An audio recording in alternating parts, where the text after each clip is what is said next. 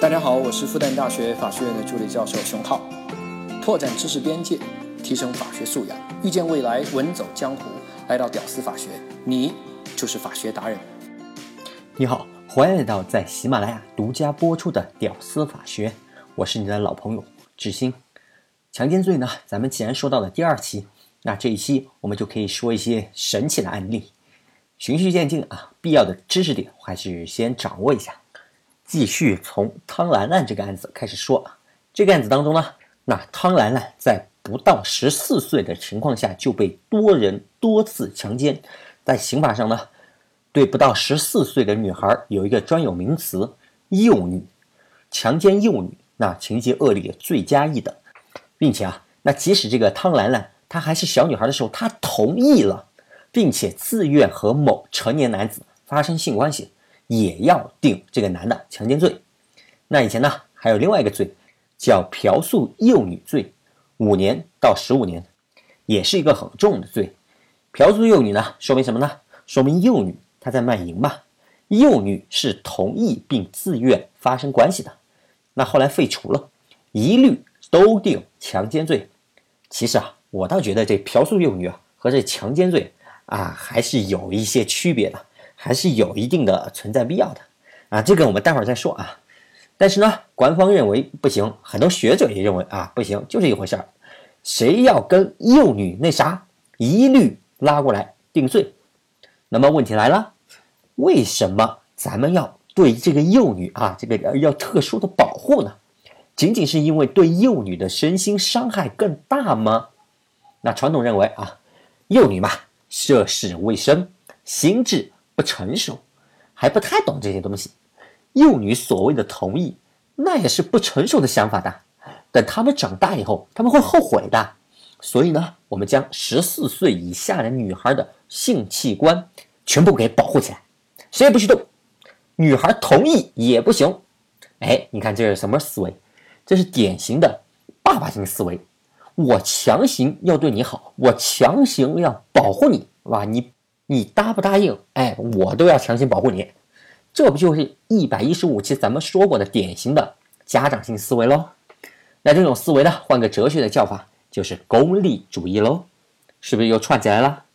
当然，部分强奸犯啊，他会说，我花钱嫖娼啊，我跟他发生关系的时候，呃，我是不知道他已经满十四岁的，我要是知道，我打死也不会花这个钱，我是花钱买罪受啊。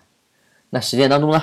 部分的犯罪分子可能还真就不知道，哎，某个女孩她没满十四岁，她就出来卖淫啊，或者有的女孩啊，她成熟的特别早，再加上整天就在风月场合她泡着，十一岁看上去就像十八岁，真的是很难分辨啊。但是呢，这爸爸型思维那股劲儿一上来啊，不管啦，十二岁以下我直接推定你这男的，你就是知道。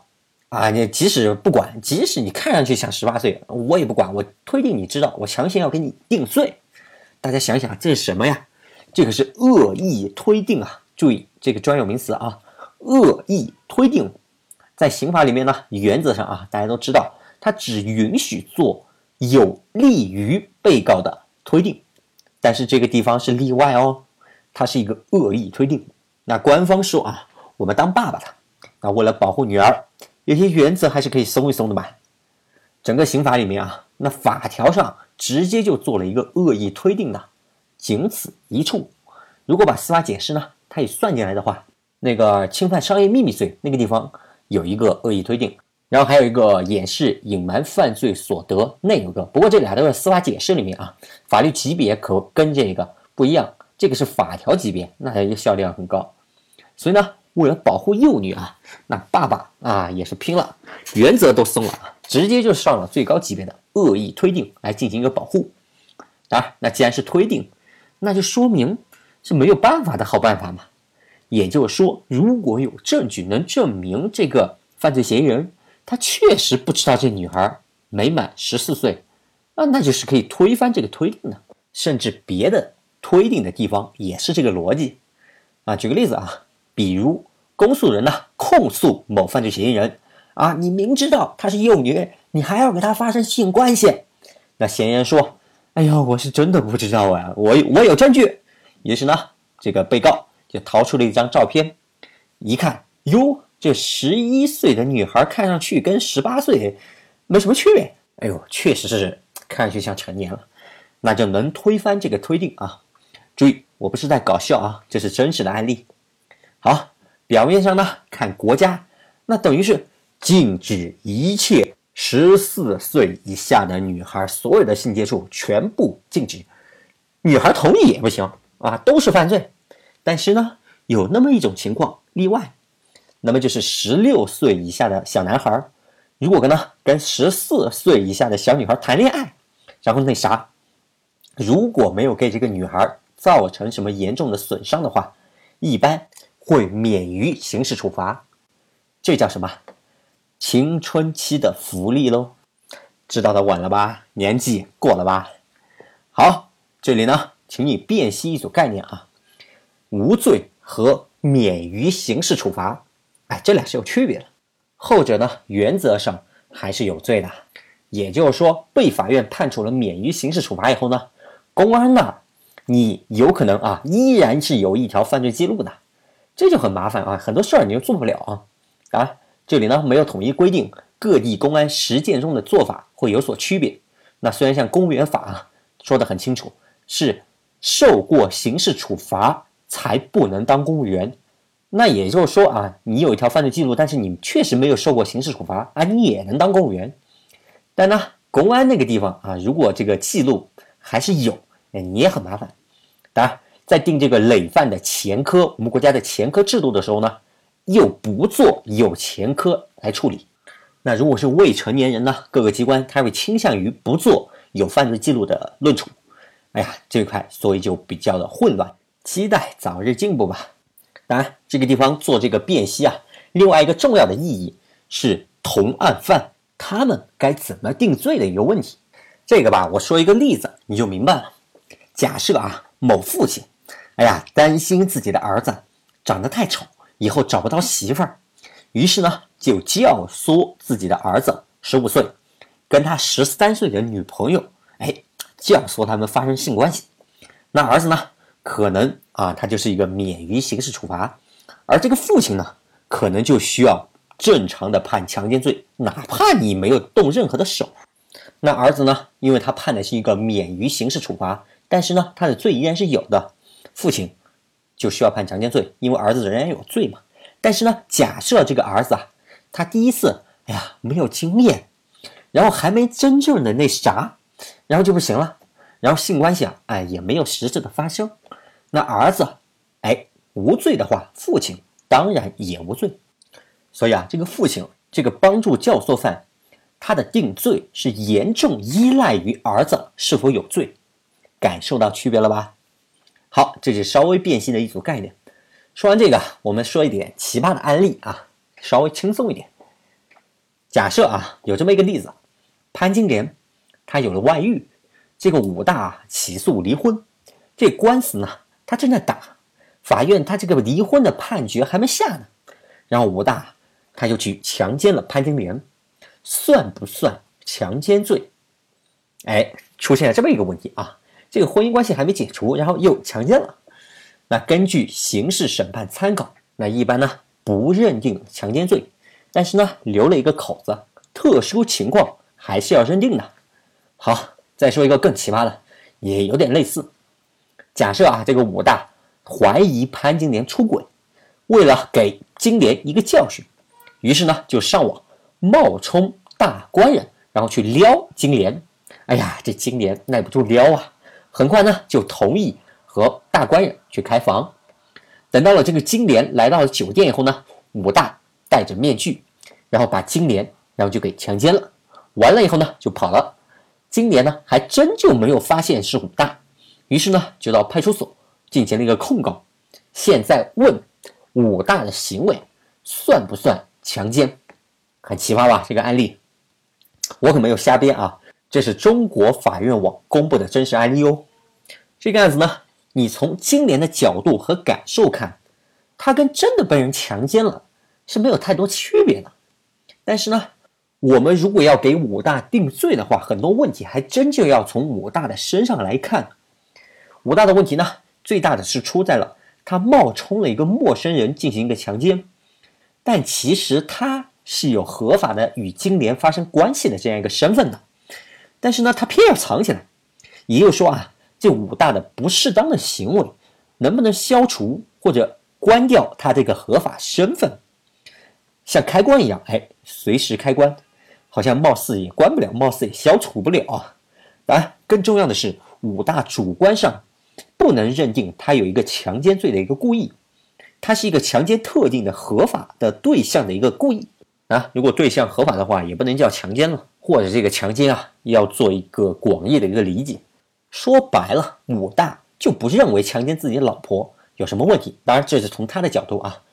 那法院网呢给出的一个官方解释是说，也不能认定他就是一个强奸罪。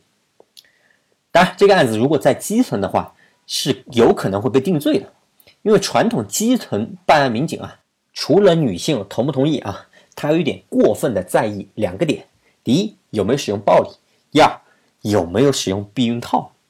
这样狭隘的理解呢，就导致了很多匪夷所思的案件的发生，比如啊。女孩被一个陌生人强奸，然后呢，她女孩当时想着反抗也没有用，甚至啊担心自己怀孕了怎么办？于是呢就拿出了避孕套来给这个人使用。完事以后呢，就赶紧去找公安报案。然后呢，公安的逻辑是：你都没有激烈反抗，说明你是同意的呀。回去吧，回去吧。啊，你这不是强奸罪，这完全是不是你自愿的，你还提供避孕套来配合来着。所以呢。公安只觉得啊有非常暴力啊，女的要激烈反抗，那才是强奸，这就过于忽略了胁迫也会强烈的抑制女孩反抗。比如啊，领导强奸下属，然后各种胁迫啊，那就比较多。比如像宋山木强奸案，就有点像植物型的一个胁迫，然后拍裸照啊什么的相威胁。另外那一点呢，就是这个公安。过于纠结是否使用了避孕套，如果使用了避孕套啊，有的公安啊，那就认为就是女孩自愿的。很多时候，女的主动拿出避孕套，那其实就是为了减少给自己造成的伤害啊，不想怀孕，怀上孕怎么办？你想这，这跟女孩同不同意其实没啥关系。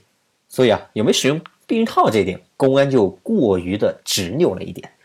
有的甚至啊认为戴套不算强奸。贵州毕节真实的案例喽，大家知道，这种思维呢过于狭隘的理解了强奸罪，非要认为不带套那啥了才算真正的性侵犯了女孩，对女孩的其他侵犯啊，那真的是过于的忽略了。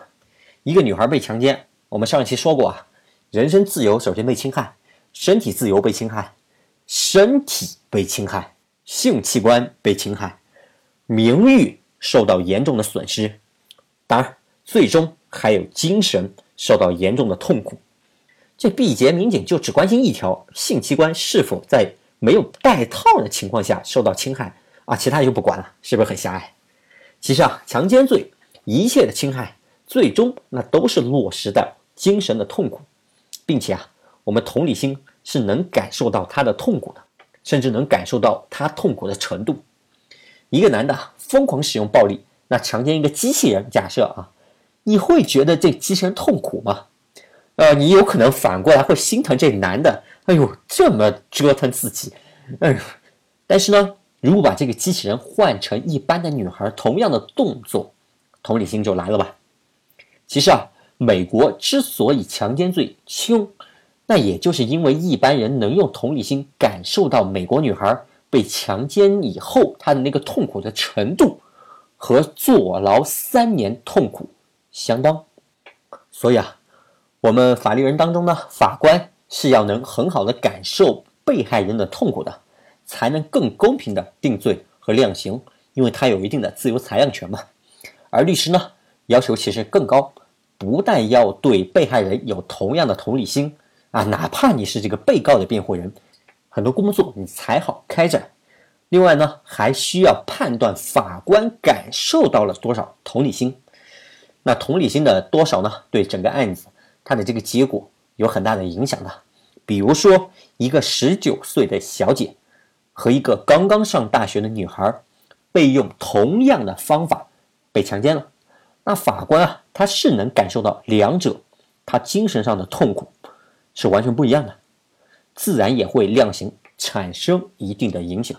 这个呢，我们就在下一期用前几年特别特别火的北京海淀李某某强奸案，我们用这个案子来说。我们也顺便通过这个案子，让大家小小的感受一下量刑学啊。据说这是一门有毒的学科，会让人疯狂的痴迷它。好，这些我们下期继续。